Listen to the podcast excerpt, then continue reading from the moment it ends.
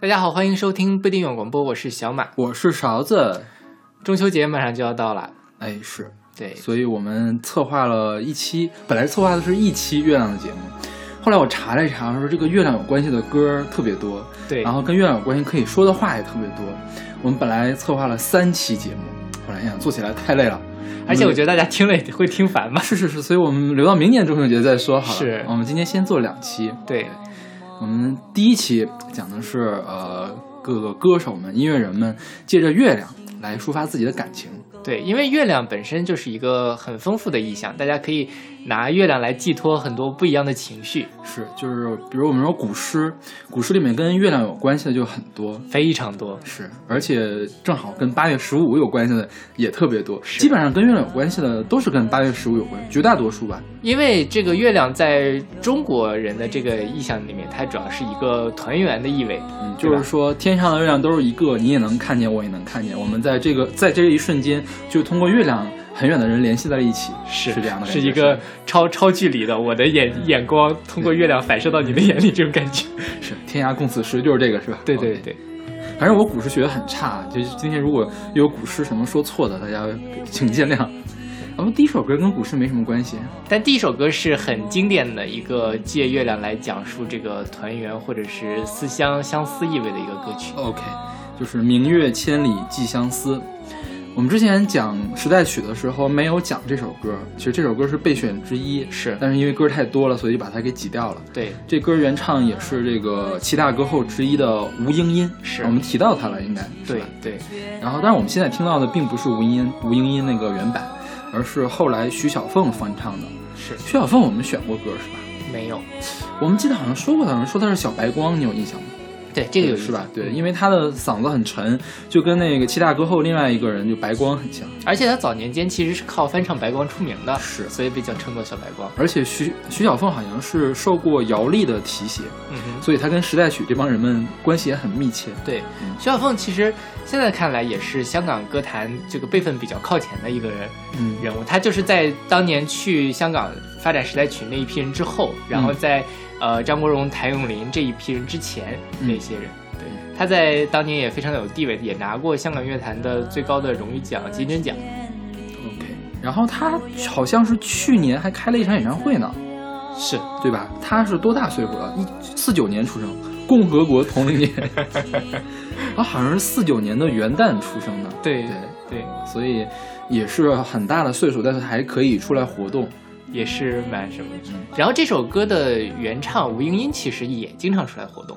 就是在他去世之前，OK，吴英英是一直留在大陆了，是吧？她留在大陆，然后八十年代的时候去了美国。对她留在大陆的时候，文革还受到冲击，是嗯，说她是间谍，对，反正也挺惨的。呃，然后她去美国之后也在开演唱会，OK，对，也是蛮长寿的，是大概零九年病逝。对，嗯。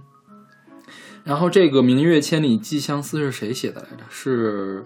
呃，刘如增，对，笔名叫金流。然后听看这个歌词写的就很经典，就是说拿到现在可以碾压任何一首古风的歌词。是是是，就是他用现代的这种诗词呢，写出来的古韵。对，当然作曲也很棒。是。然后这歌还有一个很有意思的，就是呃，一五年的时候不是去了一趟南宁嘛？OK。那年我在南宁没事玩，我就去了一趟广州，去佛山。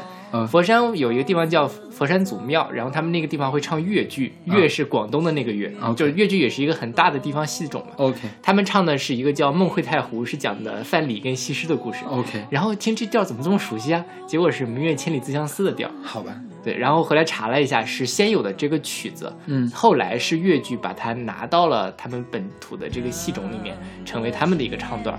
是对，大家感兴趣可以去找一找，还蛮有味道的。对。嗯然后我还是建议大家去仔细读读这个歌词，看看夜色茫茫照四周，天边新月如钩，回忆往事恍如梦，重寻梦境何处求，就是写的很到位，而且听要么是吴英英那个声音，或者是徐小凤这个声音，都可以让人勾起这种思念的感觉，是是吧？是。呃，这个歌还有一个就是可能像咱们这个年纪或者稍微小一点人知道，就是泰国有电影叫《暹罗之恋》。嗯，那个电影里面也出现了这首歌，是吗？是吴英英的版本吗？我不太记得，应该是吴英音，OK 但这好像是从收音机或者哪儿传出来的这段旋律。因为我看那电影有过印象，就是传出过呃时代曲的感觉，呃但是没听清是什么，这这而且都没有听清是不是中文。OK，对对嗯，因为这歌其实有很多很多人的翻唱。嗯然后比如说之前我在随唱里面写过唐朝翻唱的版本就是要死不活的那种感觉。，OK，对，然后但是其实很多年轻人听到这首歌，实际上是在那个电影里面才听到。好吧。对那那我们来听这首来自徐小凤的《明月千里寄相思》。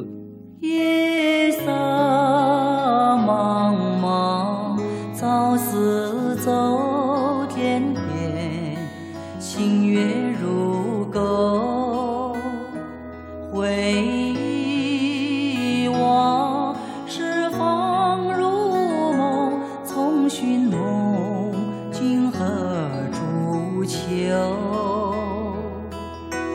人隔千里，路悠悠，未曾了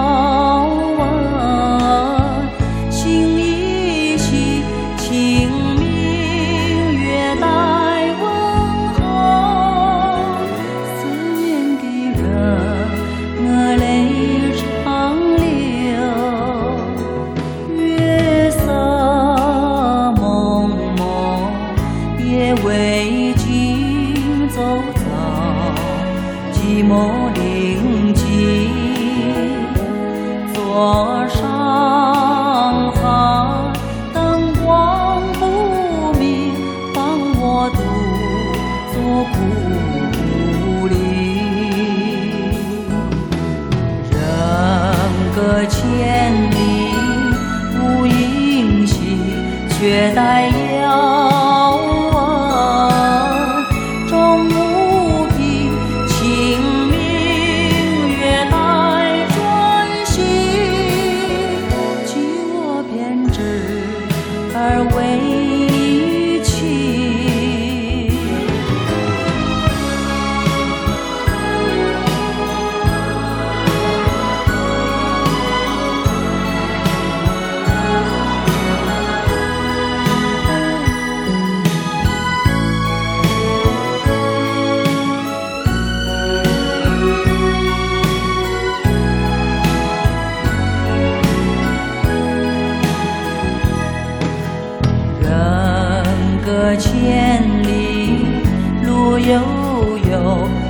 残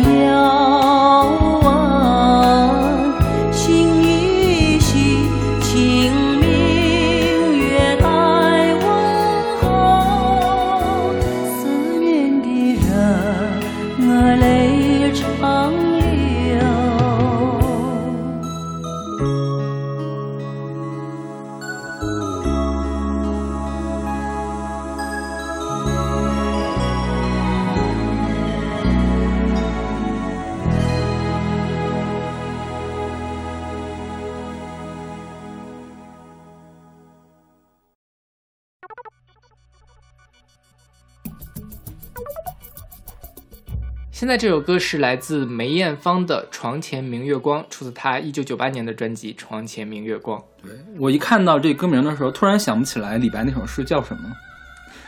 静夜思，对吧？哇，你还想了半天，你也想不起来了是吗？有点懵。就比如说像那个“明月几时有，把酒问青天嗯，”，那时候那个叫水调歌头啊。啊？那你不错，你还记得？我就有点懵。OK，好吧，对，嗯、这歌当时梅艳芳在春晚上唱过，对，然后是大车祸，是，对，就据说是因为当时反送的耳麦他是听见的，对。所以就车祸了。而且那个时候，呃，其实春晚很流行假唱嘛，嗯梅艳芳是为数不多要求真唱的，结果唱砸了，是对，然后梅艳芳其实也很伤心，是，但是我对这首歌最初印象并不是那个时候，而是我之前买过梅艳芳买过 BMG 公司的一个合集，就千禧年的时候出的一个合集，里面就选了这首那个《床前明月光》。后来我还买了这本专辑来听，嗯，但是当时很不喜欢梅艳芳的这个风格，这个风格其实挺超前的，我觉得是是你像九八年的时候，在唱什么唱再唱《相约九八》呀，或者就是这个歌，我觉得放到现在都不是那么好接受的一首歌。是，嗯，当时主要倒不是觉得曲风难以接受，呃，而是觉得梅艳芳的国语比较难以接受。啊，是吗？是的，但我觉得这歌在我这儿，我觉得已经算是比较好的香港人唱国语歌的水准。嗯，因为当时我是先听的陈奕迅啊，那有可能是吧？是，那陈奕迅的那国语实在太，就唱歌的时候的国语太标准了。是的，是的。然后我一直都，我其实直到上研究生的时候还接受不了刘刘德华，就是因为他的国语发音太不标准。然后因为那会儿也不怎么听粤语歌，嗯。不过梅艳芳很早我就听过她的粤语歌，她当时跟张国荣还有就是他出道多少周年，就找了十几个人跟他一块合唱那个《位子》，嗯，全都是粤语。那个时候我就对梅艳芳有很大的改观。OK。然后这个歌，呃，歌词借用了《静夜思》，然后其实前面是加了一段。对对，他。静夜思本身是讲那个思乡嘛，举头明月，低头思故乡。但这首歌其实不是，OK，它是讲说啊，这个月亮一直挂在天空，但是世间物是人非，沧海桑田这种感觉。嗯，对，因为月亮本身它有一个意象就是阴晴圆缺嘛，它是，呃，就是一直在变化，这个，呃，一种无常的感觉。但是另外一方面。它在这里面又是永恒，天上一直挂的是那个月亮，但是地上这个星移物换，一切都已经不一样了。嗯，所以这样一个互相冲突的两个概念，无常和永恒，也成为了一个非常重要的那个呃，包括文艺作品，包括像音乐里面的一个话题。OK。像这首歌，我觉得就很彰显梅艳芳那种大姐的感觉，就是我喝一杯酒，然后吟一首吟一首老诗，然后再仰天长啸那种感觉，是吧？对，仰天长叹了，别长啸了。而且梅芳本身就是这种气质，她她本身也是，呃，声音比较低，OK，就是呃大姐大，然后很豪豪迈，不是那种小女人的那种感觉。没没没，我觉得梅艳芳是多面的，因为你看她演的电影，她什么角色都可以演的，她其实是一个很多面的感觉。这倒是是吧？是对，他唱歌他也可以唱《烈焰烈焰红唇》，他也可以很 sexy，对，是吧？嗯，是。那好，那我们来听这首梅艳芳算什么改编改编古诗吗？就是算是吧，加了个花，是吧？啊，这首《床前明月光》。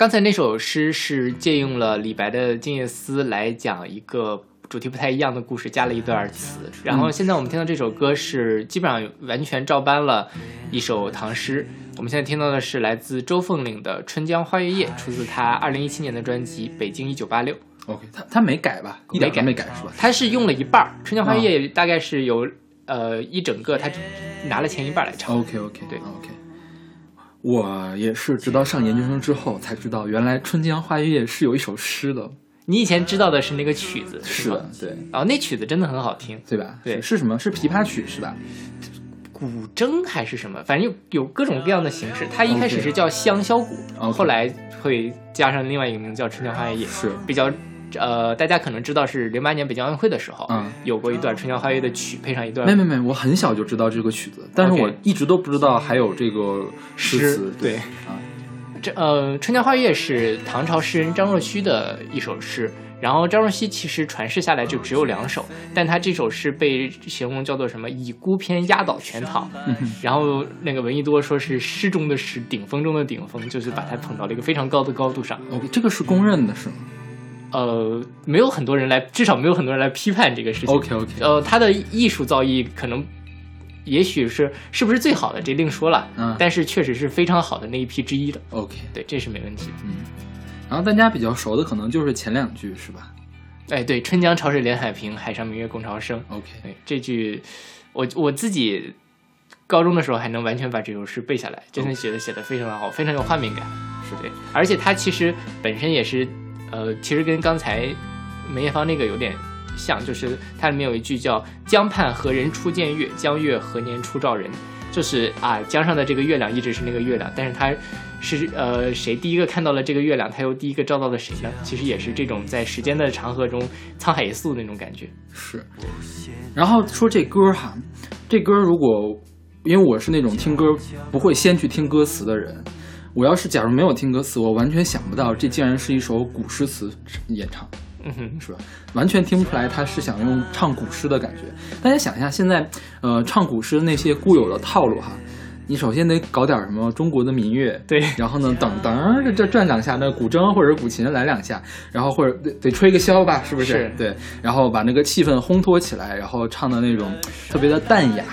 就是特别像那个工笔画里面那个侍女一样的感觉，是。但是周凤岭这个，或者或者是说另外一种，就比如说唱那个《将进酒》，就唱的特别激昂，特别豪迈，嗯，就是虽然是摇滚，但是还是要有民乐的东西在里面的，至少你要用个五声调式，是是吧？是的，但是周凤岭这首歌就完全抛开了这些东西，相当于把一个古诗词，呃，重新的融入到了一个新的这种，我们比不不能不能说新的吧，就是融入到当代的这种音乐范式里面去了。是的。所以我觉得好像还是蛮新奇的。然后很多人就在评论区里面会骂呀，说嗯毁了这首诗啊，怎么怎么样。没有，我觉得诗是不会被毁的。我是自己非常喜欢这首，就他把《春江花月夜》这首诗里面那种很清冷的感觉，嗯给唱了出来。OK，它这个虽然可能它的形式并不是一个古风的一个形式，嗯但是它的呃氛围其实是符合它这个歌这首诗本身的气质的。是然后这个周凤岭也是非常老一辈的音乐人了，大概跟窦唯他们是一辈儿的。他是八九年开始学习吉他，九三年组建了红桃五乐队，然后有一首歌收到了《摇滚北京二》里面，是吧是，他还参加了那个非常出名的红开演唱会。？OK，然后周凤岭他呃一二年吧就签了摩登天空，发了两张专辑，嗯一首一张叫《雅宝路》，还有一张就是今年这个北京一九八六。他整个人唱歌都是这种非常性冷淡啊，这种感觉，但是我自己觉得他的曲子写的还不错。嗯然后呃今年这张《北京一九八六》，他也玩了一下概念，就是三十年前周北京是什么样子，呃，还拍了一个非常猎奇的 MV，大家可以去看一下。是是什么什么歌里面？就是北京一九八六北京。北京一九八六这首歌 OK OK 这首歌如果太猎奇就太奇怪。OK，然后周凤岭啊还写过一首歌，是大家可能比较熟悉，叫是王菲的那首《麻醉》，是他写的曲，是他作曲是吗？对，我一直以为是他的编曲。是他作曲。OK，那首歌写的非常好，而且写的很流行嘛。而且你要不说的话，我完全跟他联系不起来，是，是吧？麻醉那首歌，我觉得是像梦泡 dream pop，嗯，然后或者是迷幻流行的那种感觉，也是算是有偏实验的流行音乐了，对。所以周凤岭他是什么都玩儿，玩的还都挺好。是的，嗯因为我最近听很多今年的专辑哈，评分会很高，然后呢，大家都说啊，这个老一辈音乐，我就不说，先不说是谁，嗯哼，说老一辈音乐家呀，这个什么都敢玩儿，到这个岁数了还在创新呢，一定是好事，所以要鼓励。但是有的时候我就想呢，就是说你什么都在玩儿，不代表你什么都玩得好，对是吧？对是但是我觉得周凤岭还是一个什么都能玩好的人。对，就是精神当然可以鼓励，但最后大家听的还是作品，不是他的精神。是是是对，嗯。那好，那我们来听这首来自周凤岭的《春江花月夜》。春江潮水连海平，海上明月共潮生。夜夜随波千万里。何处春景无月明？江流婉转，绕芳甸，月照花林，皆似霰，空里流霜。不觉飞，汀上白沙，看不见。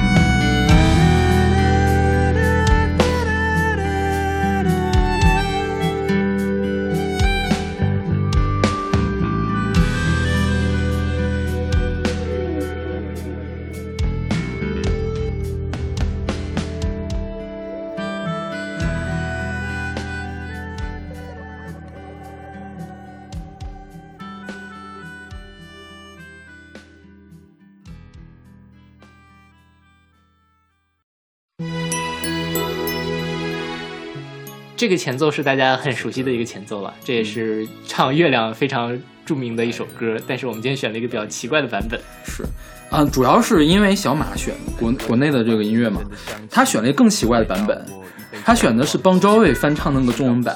对我说你是有多恨邦昭卫，选邦昭卫全所有的歌里面最差的一首，然后给大家分享。我在随机场里面一共就只只有那么一期是为了批评一首歌、骂一首歌来写的，就是邦昭卫的那首《月亮代表我的心》。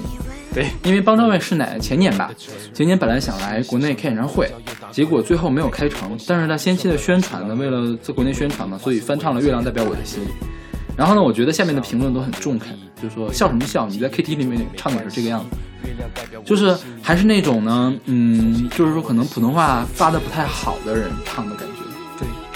主要是我为什么要选这首歌，是因为《月亮代表我的心》这首歌实在大家都太熟了，嗯所以要选一个不一样的版本。但是行吧，我我我我我已经说过了就是 OK 就是那，因为我很气愤这个事情。不是，那咱就选点就是比较有趣的版本，就是是改编版了。我们先说原版吧，原版是孙怡作词，翁清溪作曲。最早是七三年的时候，一个女歌手叫陈芬兰演唱的。然后同一年呢，还有另外一个人叫什么来着？刘冠霖，对他们俩一块儿翻唱了这呃演演唱了这首歌，先前后脚发的专辑。然后当时也就是一段公案，就是到底是谁先唱的呢？不知道。后来翁清溪说了，说我是给那这个陈芬兰写的，所以他是首唱。但是呢，这两首这两个人唱这两个版本都没有把这歌唱红。后来邓丽君把它唱红了，是啊，邓丽君把它唱成了代表作。对，邓丽君那本专辑里面，呃，那本专辑是个神专，那本专辑叫什么？叫《岛国之情》，《岛国之情歌》第四集《香港之恋》。里面还有《小村之恋》和《香港之夜》这两本歌，对，那本专辑也是很经典的一本专辑。对，然后后来就大家都知道了，无数的人翻唱。我觉得比较出名的有张国荣，张国荣在这个演唱会上对他的那个爱人唱的那个版本，是吧？是唐先生？对对，唱的版本。然后还有齐秦，我记得齐秦的版本也比较流行。对，然后还有什么那个，对，前两天还跟小马聊到了那个老房有喜，是叫老房有喜吧？是老房有喜的片尾曲是《月亮代表我的心》，不知道是谁翻唱的，是不是朱桦？朱桦是朱桦翻唱的。那个我觉得特别的做作。OK，好吧。然后还有其他的就是改编比如说陶喆唱过一首《月亮可以代表谁的》啊，《月亮代表谁的心》是是吧？对。然后还有杨坤唱了一首《月亮可以代表我的心》。对。然后今天我们这首是来自三角裤的《月亮代表我的心里有问题》。OK，大家不要说不要一听这个名字就笑啊，他那个裤呢不是裤衩族的裤，是酷偶，就是很酷这个对酷。对，就是 在下版本有何贵干的那个裤。那你这个梗大家都记不住了。OK，好吧。呃，三角裤是那个台湾的一个组合，呃，麻吉的几个成员组的一个新的组合。呃，麻吉好像不是组合，麻吉他们那当时那个麻吉算是一个像麻油叶一样的，一个呃一开始是厂牌个或者是一开始是一个民间组织，后来嗯变成了一个厂牌。OK 对，嗯、最最出名的是黄立成，对吧？嗯还有李玖哲，对对，还有周立明，麻吉弟弟我们选过，是吧？童星的时候选过，对。然后他们是不是就发过这一本专辑啊？对，就这一本。OK，嗯然后他们的就是叫什么，个人信息不是那么好找，但是我对一个名字特别有有那个印象，就是那个崔维凯。嗯崔维凯跟给发动方大同写了很多歌啊，这样方大同很多的词都是崔维凯写的，我记得好像，那还是蛮有才的。是，没没有没有，但是呃，方大同的短板是他的歌词，就方大同自己本身，或者方大同专辑的专辑的短。板就是歌词。OK，好，你懂吗？当当然，方大同自己写的歌词就也不咋地是吧不是就更差一些。？OK，好，就是大家都说，哎，你方大同，你这个很有才，new soul 做的很好，编曲很好，旋律很好，但是歌词差了一点点，都是这么评价的。对，啊，我们说远了。然后这个三角裤，我看了一下他介绍，在美国有一个做说唱的叫 Fifty Cents，五十分就是五角嘛。然后他们很喜欢五十分，很喜欢五角，所以他们叫三角。我觉得就是找一个噱头啊，三角裤嘛，是就是那个意思。OK，但他们的专辑，就他唯一的那张专辑，歌都还挺有意思的。嗯，我只听过这一首，因为我很久以前听的这首。啊、我这次做节目把他其他的歌也选了几首听一下非常的好玩儿。大家想放松的话，可以听一听他的歌。因为麻吉的歌好像没怎么听过，我对麻吉弟弟那本专辑特别有兴，特别有印象。麻吉弟弟就很有趣嘛，每首歌都很有趣。是对，什么打电动啊，还有我哥哥很很很很怎么样啊那种。然后这个你看这个名字就知道了，月亮代表我的心里有问题 OK 大概知道是个什么调性。而且他这歌弄得还挺巧妙的，就是说，你看，呃，你问呃，月亮代表我的心，你问我爱你有多深嘛？他一开始呢就选选了一个女生唱了那个你问。然后呢，其实他唱的又不是你问，他说你闻闻你头发迷人的香气，相当于把前两个字呢画到了他的说唱里面去。他是这样，就是女生来你你你问，嗯然后男生说闻你头发迷人的香气，然后这个怎么怎么样，后面还有是你对吻，嗯变成这个样子。对大家可以去看一下这歌词，连的还蛮好的。对，而且他把这个 old style 的感觉做得很到位，这个应该是比较早期的爵士嘻哈了，国内是不是？是对。听他这个复古的 style 做的还挺好的，是吧？而且应该算是咱们国内比较早的爵士嘻哈了。是。然后他这歌词也蛮有趣的，他不是讲说月亮代表我的心理有问题嘛？嗯它一首情歌，他讲的是说月亮代表我的心里有问题，从今以后我的心里只住着你。OK，好吧那，是说我有问题吗？我觉得他就是随便写写，为了押韵随便写的吧。有道理。OK，那我们来听这首来自三角裤的《月亮代表我的心里有问题》。这首歌献给你，我的爱人，Love you girl。闻你头发迷人的香气，这味道我一辈子不会忘记。身高不是我们的距离，我有练，身体随时能抱你。我的就是你的，别担心，我口袋里的一切都献给你。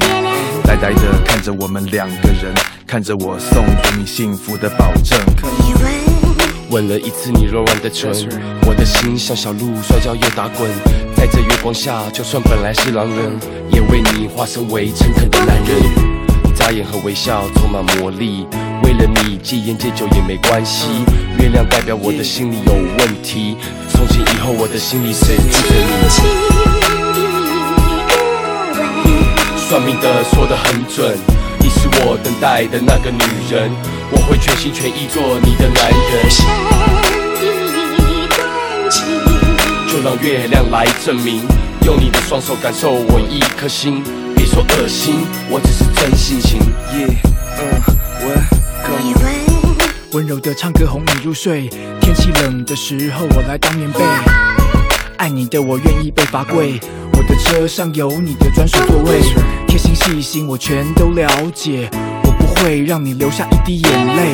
呆呆的看着我们两个人，看着我送给你幸福的保证。吻了一次你柔软的唇，我的心像小鹿摔跤又打滚，在这月光下，就算本来是狼人，也为你化身为诚恳的男人。眨眼和微笑充满魔力，为了你戒烟戒酒也没关系。月亮代表我的心里有问题，从今以后我的心里只住着你。算命的说得很准，你是我等待的那个女人，我会全心全意做你的男人。就让月亮来证明，用你的双手感受我一颗心。别说恶心，我只是真性情。是否愿意与我共度一生？你去的未来是否我可以跟？是否愿意让我每天帮你解闷？是否相信我们真的有缘分？是否愿意让我陪你看着月亮？让我陪你一起去很多地方？是否可以让我当你的太阳？你当月亮反射我的光芒 for you, girl。算命的说得很准，你是我等待的那个女人，我会全心全意做你的男人。就让月亮来证明，用你的双手感受我一颗心。别说恶心，我只是真性情。月亮代表我的心里有问题。这首歌献给全天下有情人。三角裤，Well。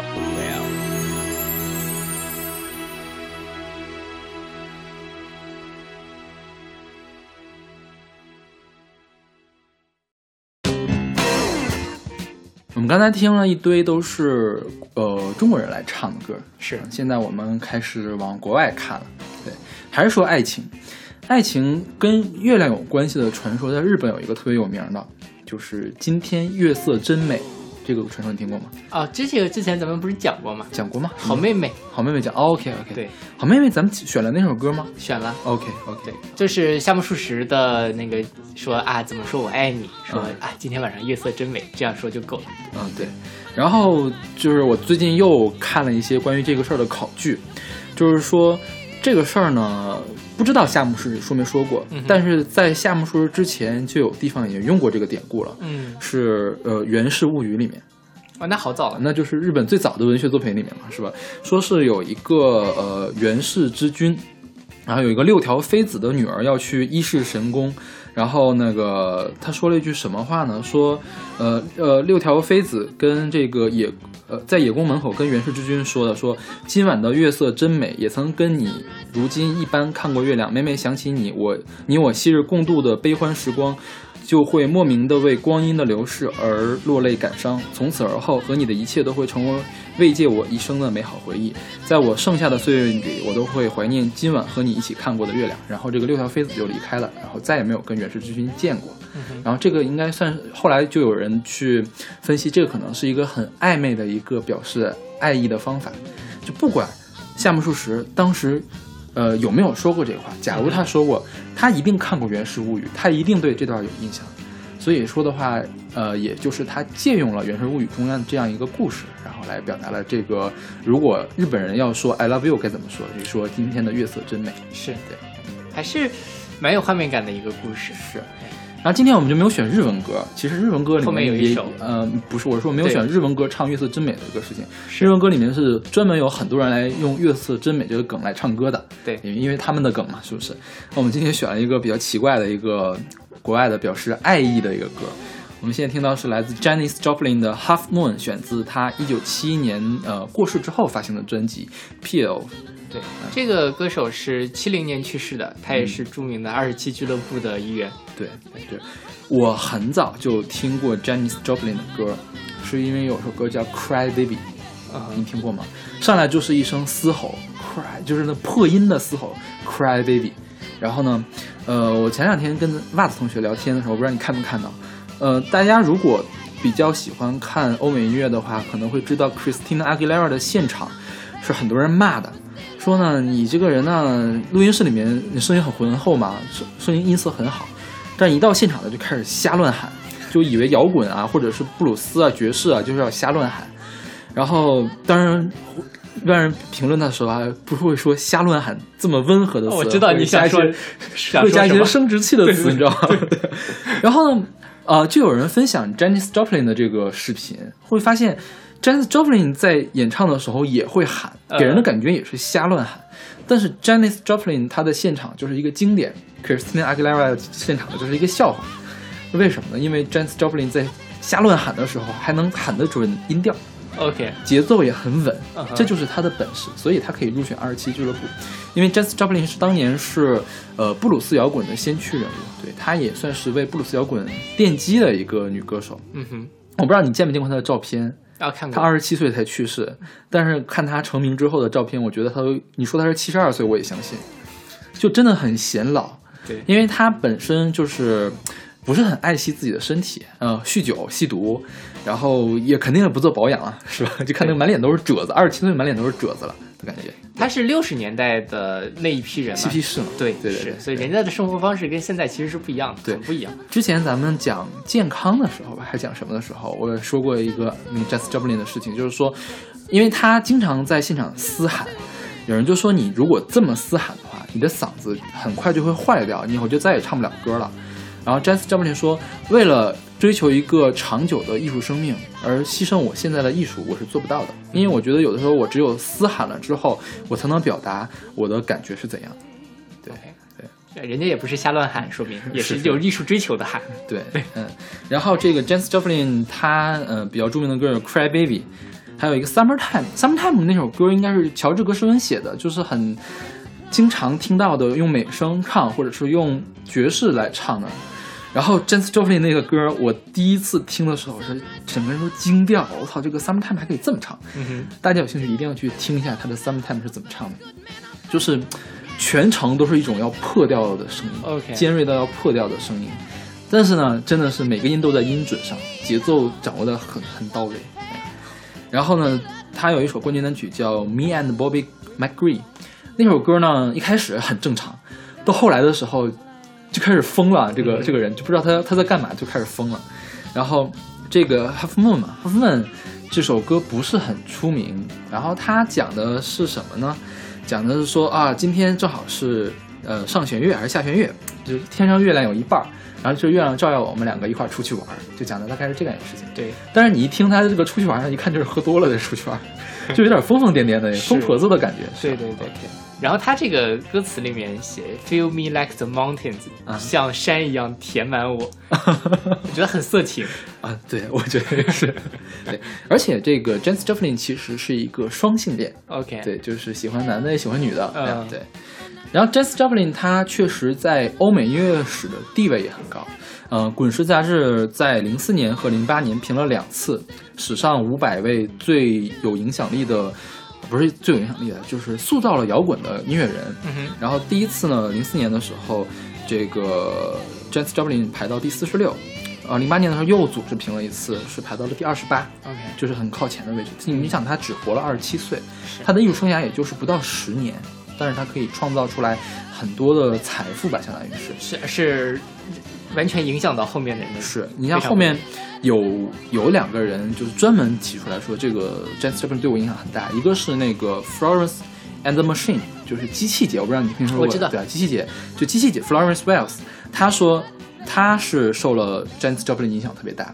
另外还有一个传奇人物叫 Stevie Nicks。Stevie Nicks 当时是组了一个女子的呃乐队吧，女子主唱的那个乐队，我总想不起来叫什么，叫什么 Flamme 什么什么什么 Woods，我我总想不起来叫什么名字。然后她也算是一代的女传奇人物了。但我有机会我我们一定要选她的歌，因为我每次在选主题的时候，我都会先看一下 Stevie Nicks 有没有 相关的歌可以选进来，如果有，我就会先选进来。对，然后呢，嗯、就是他对后世的影响也很大。然后他当时组了很多的乐队，有的时候会以乐队的名义来呃发表专辑。你像他在七零年去世，他七一年发了这本专辑，就是《珍珠》嘛，P.L.，然后是排到了 Billboard 的冠军的位置。对，就是我我还挺喜欢这种呃疯婆子的形象的。那我们可以专门做一期疯婆子节目。对，哦，我们我其实我们跟袜子的同学已经商量过了，这是一个备选之一。是我们不能叫疯婆子，我们神婆吧？神婆神婆，好了好了，对。那 那我们，不过这个歌有点难接受啊。我觉得还好。我觉得现在是你你的口味已经被我培养出来了就是你可以听这种难以接受的歌了。那我们来听这首来自 Janis Joplin 的《Half Moon》。Half moon, nighttime sky, seven stars, heaven's eyes, seven souls from seven seas, just to bring all your sweet love home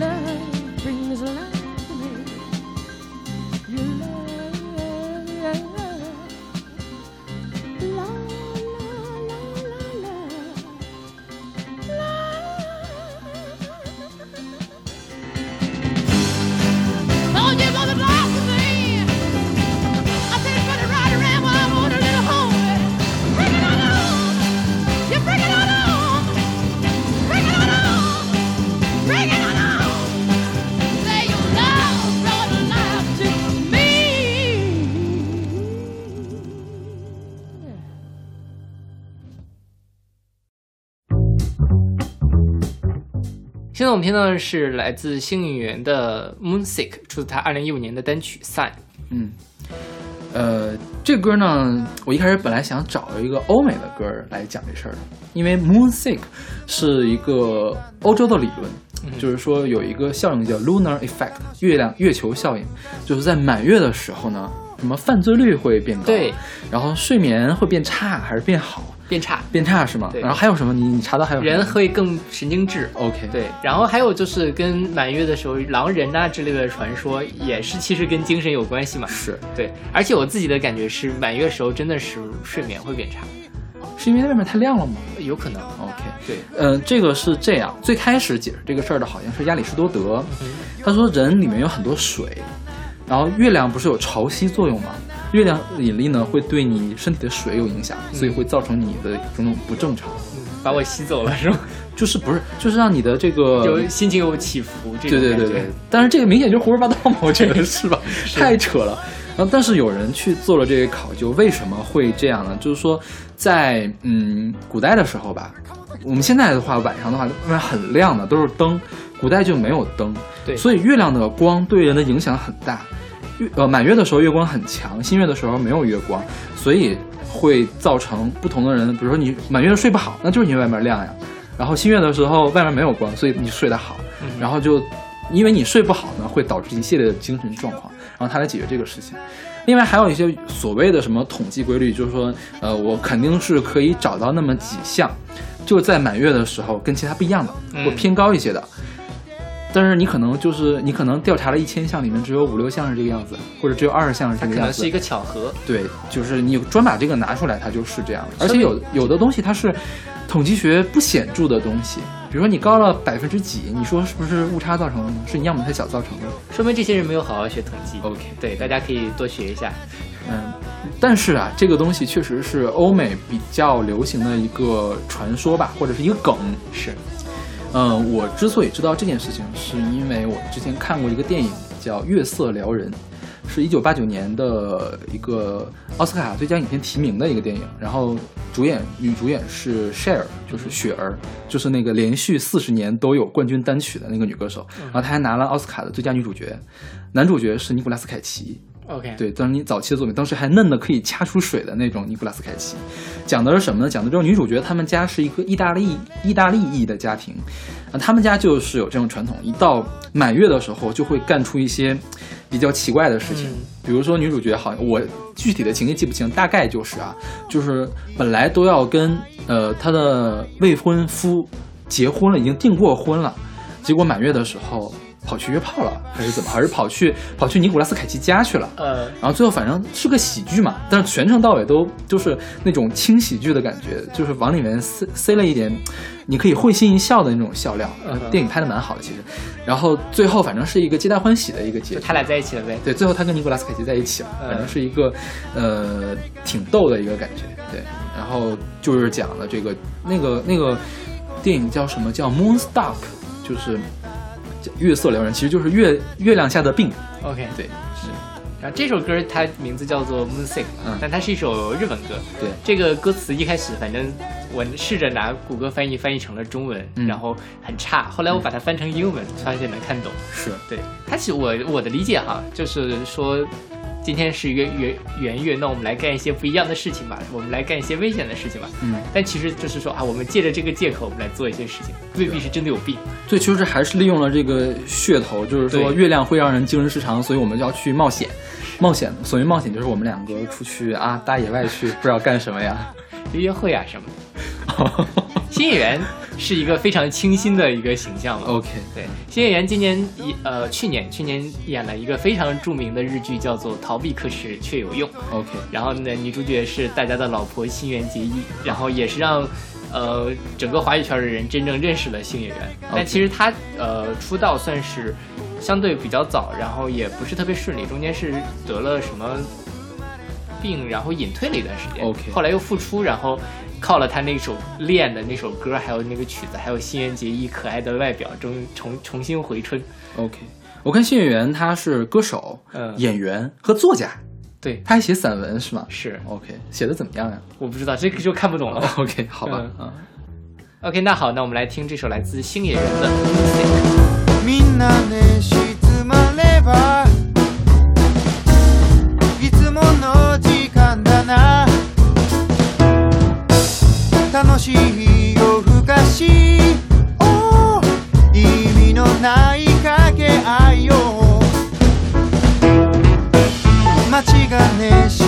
I live. I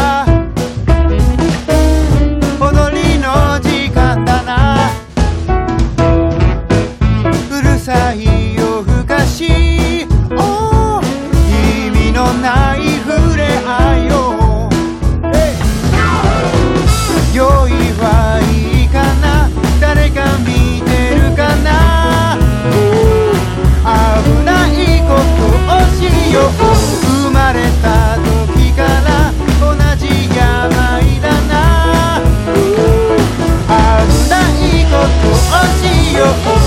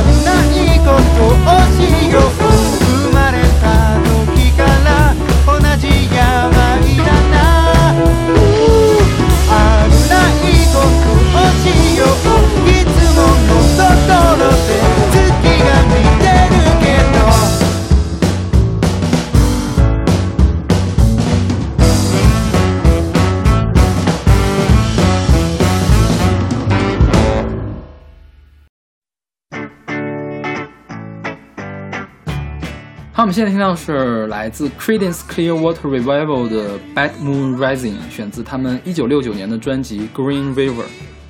我们先打断一下，就是大家在今天的节目里面可能会听到外面嗡嗡嗡的声音，因为小马宿舍外面不知道是什么在施工啊。对，我们学校在施工，已经施工了整个一个暑假，特别烦人。对，可能接下来的三期大家都会听，接下来两期吧，接下来两期都会听到这个声音，我们是一块儿录的，对，我们谢底了。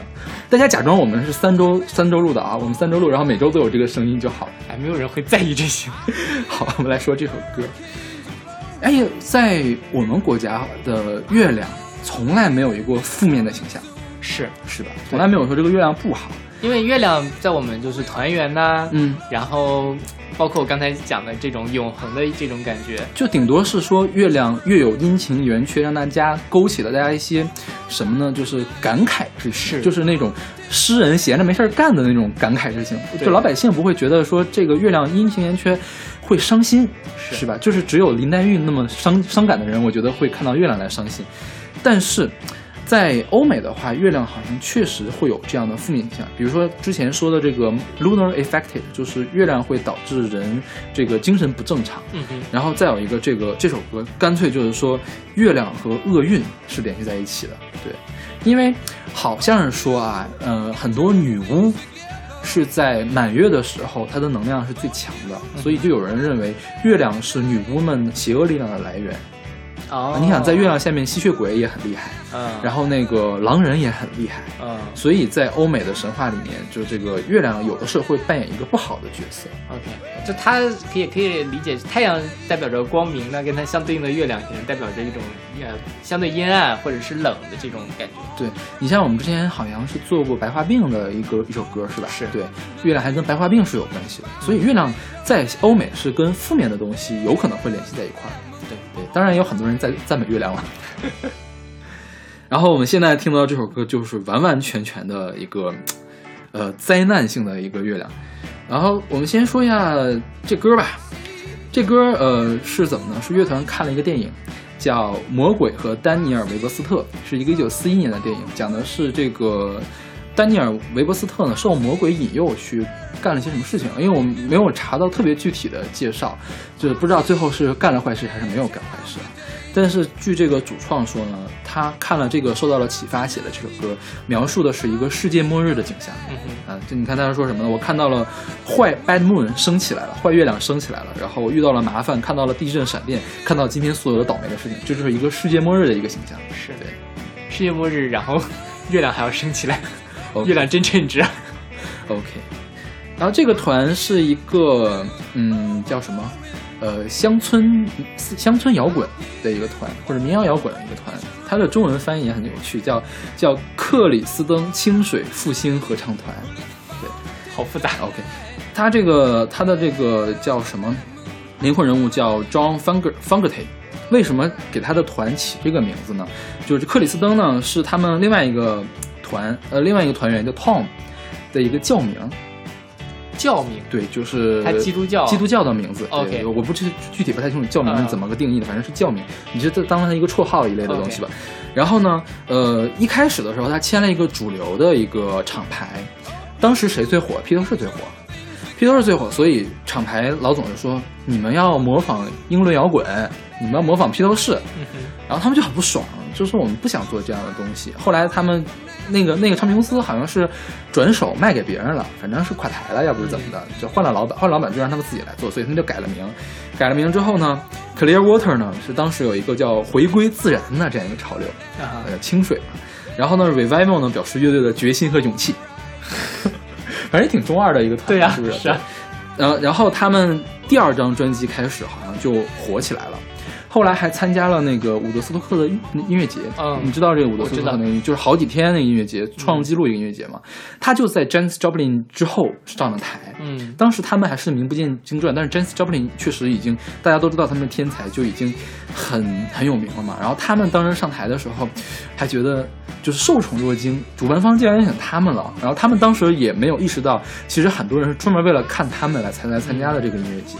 那时候又没有微博，那时候没有微博，对，就不会有人说，哎，我 那时候连博客都没有。对，然然后呢，嗯、他们在第四、第五、第三、第四、第五张专辑的时候一直都很不错，然后呃，刚好赶上了披头士解散，他们就得到了机会，然后一下就特别火。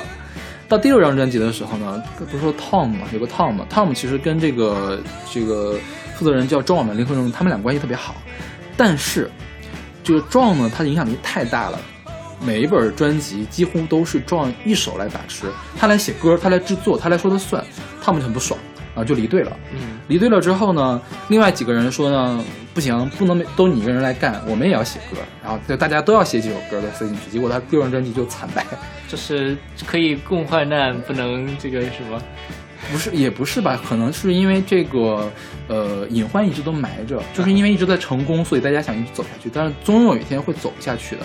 然后他第五章其实他的巅峰呀，嗯对，第六章的话就一下就分崩离析了嘛，就是对，然后再也就没有在一块儿就是出过作品吧。嗯哼然后他们单飞之后呢，也都没有也没有过得很好，就是也就没没影了，基本上、嗯对。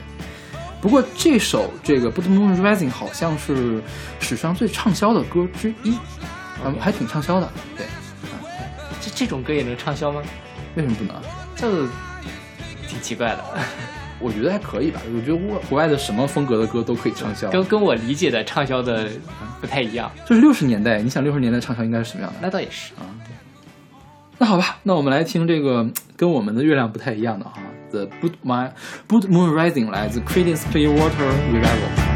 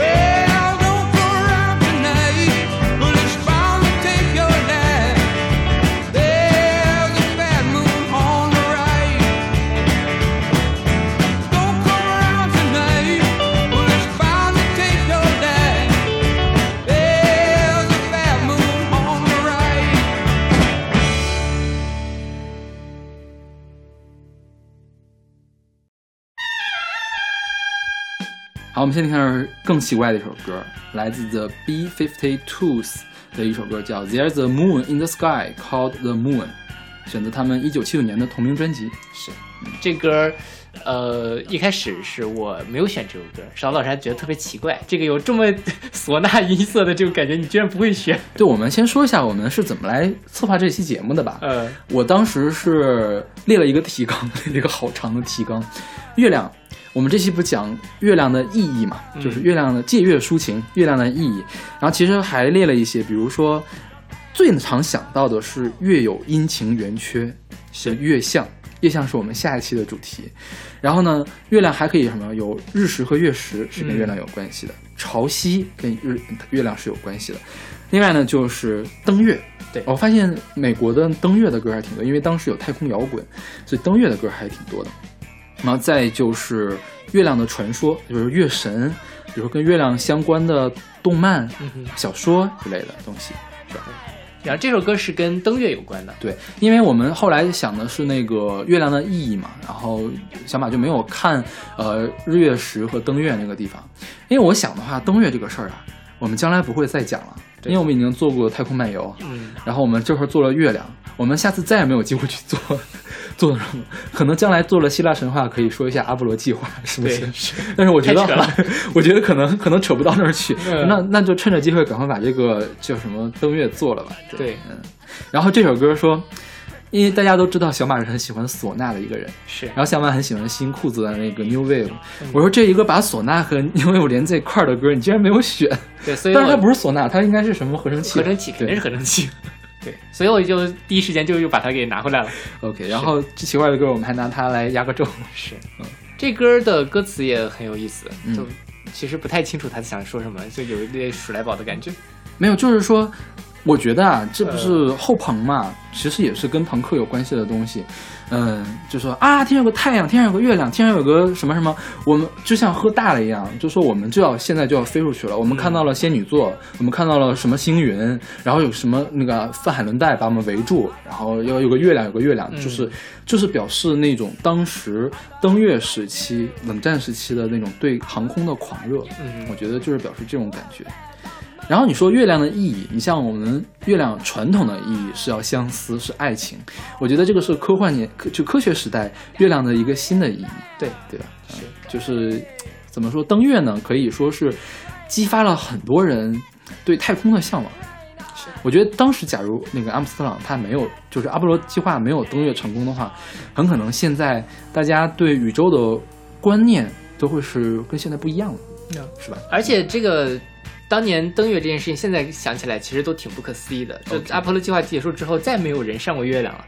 而且那是好几十年前的事情，是。就是现在人类发展有目共睹，但是大家也没有再上去，那个特别科幻那个事情。是。是。